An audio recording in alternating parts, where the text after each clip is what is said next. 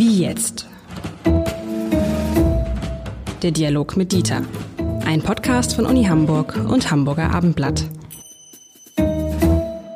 Herzlich willkommen zu einer neuen Folge von Wie jetzt, dem Talk mit Dieter, mit Dieter Lenzen, dem Präsidenten der Universität Hamburg. Mein Name ist Lars Heider. Und Herr Lenzen, wir müssen mal wieder über Corona sprechen. Haben wir lange nicht getan, ne? Ja, ich begrüße natürlich alle ebenso herzlich wie Sie und wir kommen nicht drum rum. Es ist das beherrschende Thema und äh, wir wissen nicht, ob es noch beherrschender wird durch die Entwicklungen, äh, ich sag mal, im biochemischen Raum äh, oder ob wir es in den Griff kriegen. Wir beide sicher nicht, aber die Menschen, die dort vom Fache sind, Stichwort Impfen. Genau, und das ist jetzt die große Frage, die ich heute gerne mal mit Ihnen diskutieren würde.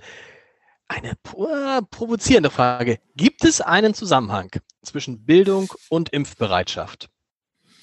Also, und, und äh, welchen ist ja ganz wichtig. Ne? Also ist ja die Frage, also ne, das kann ja so sein, wer besonders gebildet ist, lässt sich besonders wenig impfen, besonders viel impfen und umgekehrt. Ich hätte für alles Beispiele und bin ganz gespannt, was Sie da jetzt zu sagen. Also die Beantwortung dieser Frage hat ja was mit dem Thema Aufklärung zu tun.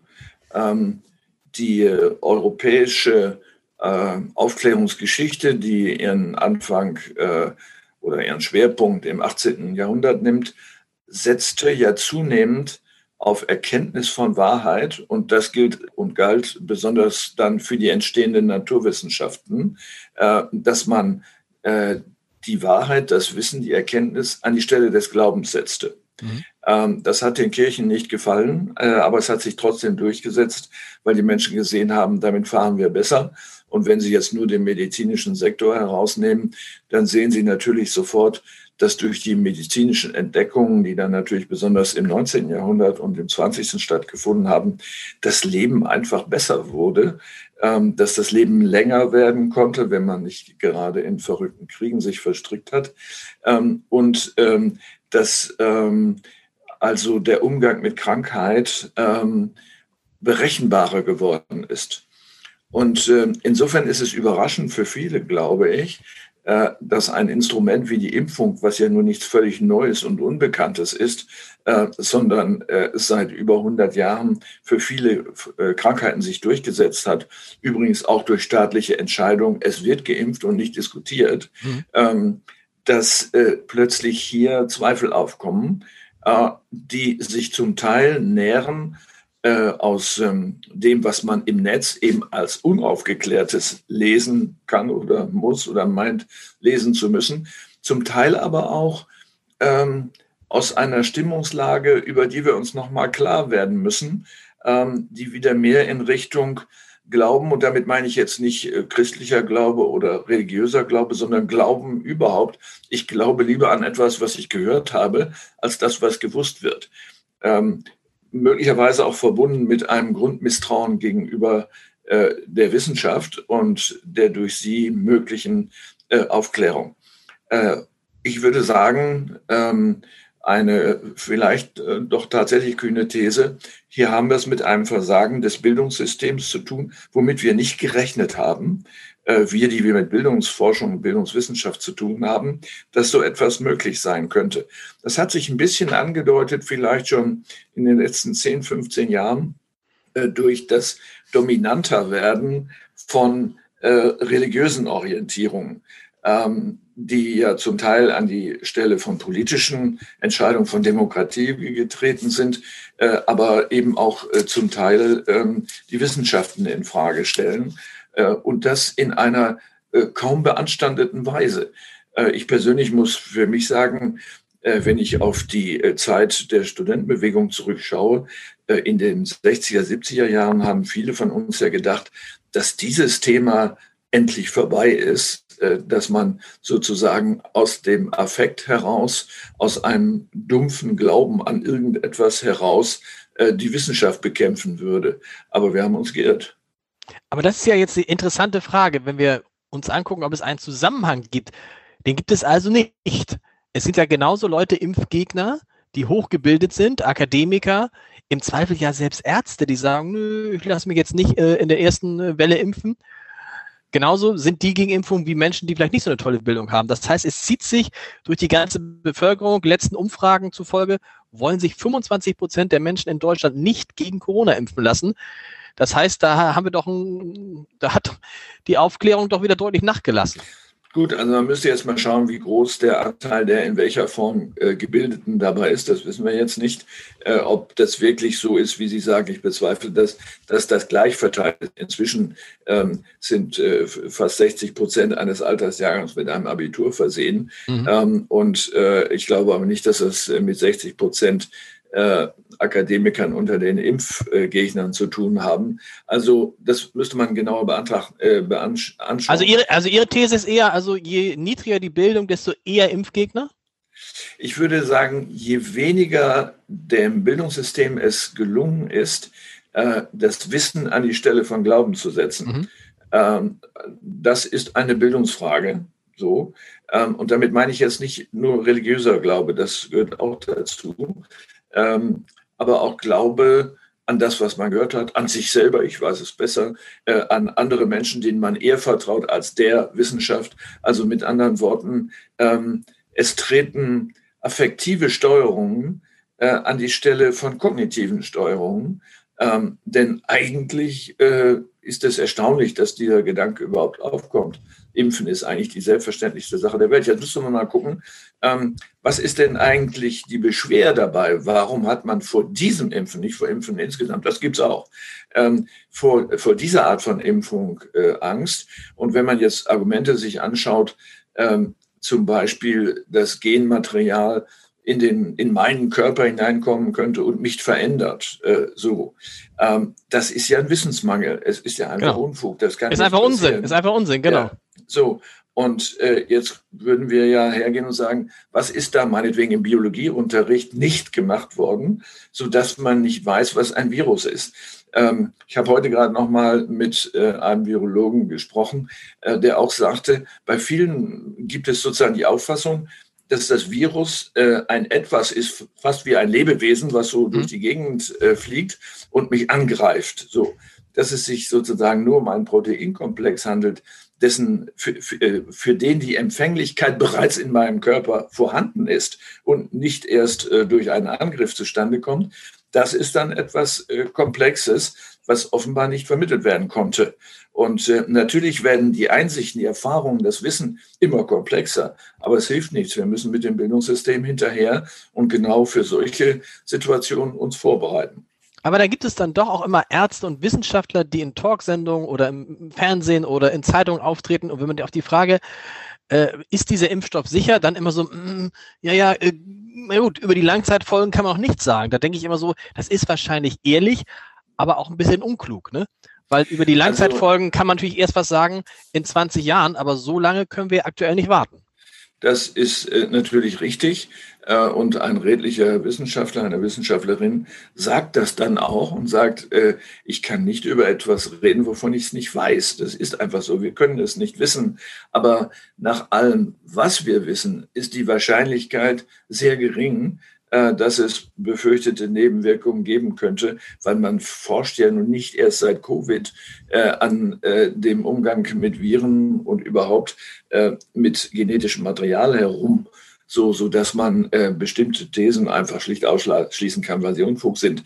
Ähm, natürlich dann auch solche, aber da mag man schon gar nicht mehr drüber reden, die glauben, dass äh, den Menschen äh, irgendwas implantiert werde, wenn sie geimpft werden. Da hört natürlich alles auf und man kann sich das gar nicht erklären, wie das zustande kommt. Aber das ist interessant, dass wenn man sich mal einmal mit Impfen beschäftigt, stellt man halt fest, dass, glaube ich, 90, äh, 95 Prozent aller Nebenwirkungen etwa 15 Minuten im Schnitt nach der Impfung eintreten. So, das ist ja so etwas, das kann man ganz leicht sich äh, anlesen. Und dann kann man ja gucken, jetzt auch bei Millionen Menschen, die weltweit schon geimpft sind, was ist denn passiert? Und das sind die üblichen Dinge. Es ist so ein bisschen rot an der Stelle, man hat vielleicht abends ein bisschen erhöhte Temperatur, fühlt sich ein bisschen grippig und so weiter. Und trotzdem erlebe ich immer wieder Leserinnen und Leser, Nachbarn, Freunde, die sagen, nein, ich lasse mich nicht impfen. Ein Argument, vielleicht können wir das entkräften. Der Impfstoff, das ging doch alles viel zu schnell. Was ich ganz lustig finde, weil was wäre die Alternative gewesen? Ich meine, eigentlich können wir uns ja richtig freuen, dass es so schnell gegangen ist, weil wäre es besser gewesen, wenn es jetzt vier Jahre gedauert hätte und wir dann eine größere Sicherheit gehabt hätten. Vermeintlich, nein. Aber das muss man auch nochmal sagen. der Impfstoff ist genauso getestet und überprüft worden wie jeder Impfstoff zuvor. Die Entwicklung war einfach nur viel schneller. Das ist richtig, weil sie aufruhen konnte auf Forschungen zu verwandten Themen. Äh, sonst wäre das natürlich nicht so schnell gegangen. Der ganze RNA-Komplex gehört dazu. Ich habe als Präsident der äh, Freien Universität in Berlin schon vor 15 Jahren äh, Wissenschaftler berufen, die in diesem Bereich äh, damals schon forschten. Also insofern ist das eine ganz lange Geschichte, äh, wo es eben auch Erfolge gibt. Aber es ist richtig, äh, solche minima minimalen Nebenwirkungen wie Rötungen des Oberarms oder ein Unwohlsein, äh, die mag es gehen, geben. Aber wenn äh, man sich eine einzige Zahl anguckt, die, glaube ich, wichtig ist, gefährlich sind die sogenannten anaphylaktischen Schocks. Ja. Ähm, dass äh, manche Menschen reagieren auf solche Intrusionen, aber es können auch andere sein, mit einem solchen Schock. Das sind 27 von einer Million. 27 mhm. von einer Million. Also zu vernachlässigen. Und man befindet sich bei der Impfung an dem sichersten Platz der Erde. Die Leute lassen einen doch da nicht sterben. Diese Angst muss man doch gar nicht haben. Und vor allen Dingen von diesen 27, äh, von 27 von einer Million, von denen Sie sprechen, wenn die von einer Wespe oder einer Biene gestochen würden, hätten die ein im Zweifel größeres Problem oder eine Erdnuss essen oder was auch immer, also etwas, was, was sehr allergen ist, hätten die ein viel größeres Problem als so ein Stich bei einer Impfung ja, zumindest könnte ihnen nicht unmittelbar geholfen werden, weil da normalerweise dann eine entsprechende Einheit nicht daneben steht, die äh, das Leben rettet. Also mit, mit anderen Worten, ja, bei allem, was man macht, bleibt ein Restrisiko. Auch bei einer Blinddarmoperation bleibt ein Restrisiko, dass aus Versehen die Schere drin bleibt. Das meine ich nicht ernst. Also mit anderen Worten, äh, wenn man mit solchen Minimalrisiken nicht mehr handlungsfähig ist, dann ist es natürlich am besten, man schließt sich zu Hause ein, denn äh, das Leben ist lebensgefährlich. Wenn wir jetzt dann drauf gucken und sagen, oh, da hat die Bildung vielleicht, die Aufklärung vielleicht versagt, da haben wir was versäumt. Der ist dann nicht doch vernünftig, weil es ja nicht darum geht, äh, dass sich, dass jeder Einzelne für sich entscheiden kann, ob er sich impft, sondern auch darum geht, dass wir möglichst viele Leute brauchen, um die viel zitierte Herdenimmunität zu kriegen. Doch, wenn denn die Bildung versagt hat, dann über eine Impfpflicht nachzudenken? Wie das ja bei Masern dann ganz normal gekommen ist. Also meine persönliche Auffassung ist die, dass äh, vielleicht es ein bisschen zu früh ist, äh, das in diesem Augenblick auch noch durchsetzen zu wollen, weil der Widerstand dann zu groß wird. Aber ein nächster Schritt muss dieses sein, zu prüfen, ob man das äh, machen sollte. Denn wir müssen ja eins sehen, äh, das Virus ist ja nicht weg äh, und wir wissen nicht, ob die Impfung überhaupt für ein Jahr äh, Immunität schafft äh, oder gar für mehrere Jahre. Das könnte ja auch sein, wäre sehr gut. Wenn das nicht so ist, dann ist es ja wie bei einer Grippeimpfung. Man müsste sie jedes Jahr wiederholen. Ähm, und ob das jetzt von allen gewollt wird, ist nochmal eine neue Frage. Also mit anderen Worten, äh, wenn es ein Impfverfahren gibt, was völlig risikofrei ist äh, im Rahmen des Möglichen, ist eine Impfpflicht, eine Impfpflicht bei einer so gefährlichen Krankheit, wie wir das bei Masern ja in viel ungefährlicherem Maße mhm. auch haben, ernsthaft zu erwägen, aus meiner nicht medizinischen Sicht. Aber hier äh, stellt sich ja letztlich sozusagen eine ähm, eher ethische oder auch politische Frage. Die politische Seite ist die Frage der Durchsetzbarkeit. Wer hat die Macht und kann es durchsetzen? Äh, die ethische Frage ist äh, die nach, der, nach dem Anspruch auf eine Unversehrtheit des Körpers. Aber diesen Anspruch habe ich ja nicht nur als potenziell äh, Geimpfter, sondern alle anderen auch, die ich anstecken könnte. Also das ist eine komplexe Frage, aber meine persönliche Auffassung ist die, dass wir mal äh, dann auch auf den äh, Teppich zurückkommen sollten. Ich sage das mal so flapsig und sagen, wenn wir das verhindern können, dass große Mengen der Bevölkerung erkranken, dann muss man das tun, äh, denn die Aufklärung reicht offenbar nicht. Interessanterweise denken die handelnden Politiker da ganz anders. Äh, Gesundheitsminister Jens Spahn betont seit Beginn der Pandemie, mit mir wird es alles geben, aber keine Impfpflicht. Wovor hat er da Angst? Vor der Bundestagswahl. Dass die dann die 25 Prozent, die sich nicht impfen lassen wollen, sagen, diesmal ja, wählen wir nicht CDU. 25 Prozent sind kriegsentscheidend. Selbst ja. wenn davon nur 5 Prozent, also von den 25 dann die 5, äh, äh, eigentlich seine Partei gewählt hätten und das jetzt nicht tun würden, äh, kann das schon kriegsentscheidend sein. Insofern versuchen Politiker ja, das hat gar nichts mit diesem Beispiel zu tun, äh, mindestens ein Jahr vor einer Wahl keine klaren Entscheidungen mehr zu treffen, weil es einfach zu große Zahlen von Gegnern gibt, die kriegsentscheidend sein können. was jetzt schwierig ist. Jetzt muss man klare Entscheidungen treffen. Und ich habe mich gefragt, ich habe mich natürlich auch wie alle geärgert über die Verzögerung beim Impfstart. Aber ich habe mich gefragt, ja, kurzfristig ist das äh, schlimm. Mittelfristig kann das natürlich das Interesse und den Run auf diesen Impfstoff erhöhen, weil wenn etwas knapp ist, wächst das Interesse der Menschen. Also könnte das tatsächlich dazu führen, dass, weil es am Anfang so wenig Impfstoff gab, dass am Ende sich dann doch mehr Menschen impfen lassen, als wir das im Moment erleben? Als wir das im Moment denken, Entschuldigung, denken, nicht erleben? Das kann man, glaube ich, nicht ausschließen, weil ähm, wir ja auch aus dem gesamten Zusammenhang von Konsum wissen, dass äh, das Begehren nach etwas wächst, indem andere es begehren. Äh, genau. Und darüber freut sich jeder Verkäufer. Und hier haben wir es ja auch nur mit Verkaufen zu tun. Ähm, das heißt, wenn ich erlebe, dass Personen, die mir eigentlich in ihrer Meinung bedeutsam sind, das tun, wenn ich erlebe, äh, dass es denen besser geht oder zumindest nicht schlimm geht, dass sie vielleicht auch Privilegien haben, das ist ja auch noch ein Nebenthema, dass sie auch Privilegien haben, dann wird sich die Auffassung ändern die Debatte äh, darüber, und insofern passt das Wort Privilegien auch nicht, äh, ob jemand, der geimpft ist, etwas tun oder zulassen darf, was andere nicht dürfen, ist ja auch noch interessant und gehört ja auch zu dieser hm. Frage. Wie stehen Sie, ähm, wie stehen, wie stehen Sie dazu? Ich finde also ja ab einem bestimmten Zeitpunkt, also wenn wir, wenn wir alle die Chance gehabt haben, wenn man, warum nicht, oder? Äh, das sehe ich ähnlich ähm, und das wird sich auch vielleicht entspannen in dem Maße, in dem es äh, dann selbst Schnelltests gibt, mhm. Äh, wo jemand sagen kann, also bevor Sie jetzt hier in den Club kommen, wo alle miteinander tanzen und nah zusammen sind und so weiter. Und das ist ja nichts Lebenswichtiges, dorthin gehen zu können, für die meisten jedenfalls nicht, möchten wir gerne wissen, ob sie infektiös sind oder ob du infektiös bist. Und äh, davon machen wir die Entscheidung ab, ob du da vorne reinkommst oder nicht. Äh, das finde ich nicht anstößig, äh, sondern bringt zusätzliche Sicherheit für die Veranstalter sowieso, aber auch für die anderen Menschen, die da hingehen. Unbeschwertheit vielleicht bei äh, Veranstaltungen, wo das erforderlich ist. Also insofern äh, bin ich auch ziemlich sicher, dass wenn nicht eine Impfpflicht kommt oder sich die Menschen dann doch zum allerüberwiegendsten Teil impfen lassen, dass diese Debatte wieder hochkommen wird. Aber auch das ist im Moment schwer wegen der Bundestagswahl, weil nichts fürchten Politiker mehr, als in den Verdacht zu geraten, äh, Privilegien zu verteilen. Mhm. Äh, denn da gibt es immer Menschen, die sagen, ich habe aber nichts von diesen Privilegien. Ich, bin, ich glaube ja fest daran, dass es so, Art, so, eine Art Gruppenzwang geben wird. Und man merkt das ja jetzt schon, wenn man jetzt im Umfeld, im Freundeskreis war neulich einer dabei, deutlich jünger als ich, der war schon geimpft. Warum? Weil er im Impfzentrum gearbeitet hat. Und dann ist man ja fast schon so ein bisschen neidisch.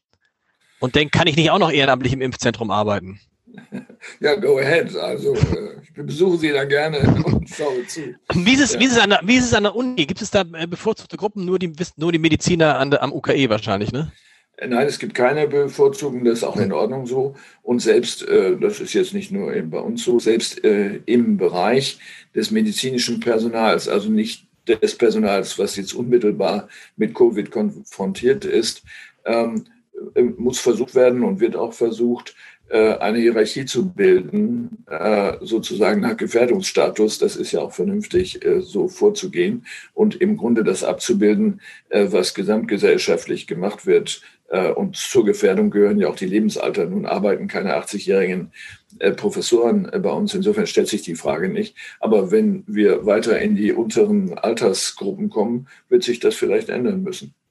Und man kann sagen, abschließend, lieber Herr Lenzen, am Ende haben wir beide uns mit ihr, unserem strikten Homeoffice-Gebot, Sie für die Uni, ich fürs Hamburger Abendblatt durchgesetzt. Ne?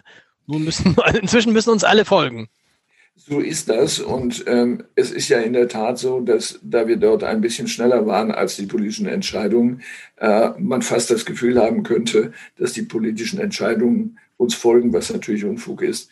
Ähm, aber äh, es zeigt ja, wenn man in einem kleineren Rahmen entscheiden kann, Sie für Ihre Zeitung und wir für unsere Universität, dann ist so etwas leichter möglich. Dass es da auch Widerstand und Widerspruch gibt, ist ja ganz normal. Aber wir haben eine Verantwortung für unsere Leute und die kann mir keiner abnehmen, äh, egal mit welchen Argumenten. Vielen Dank. Vielen Dank. Wir hören uns in zwei Wochen wieder. Ich könnte mir vorstellen, dass Corona dann vielleicht auch noch ein Thema sein wird. Bis in zwei Wochen, bis zum 4. März.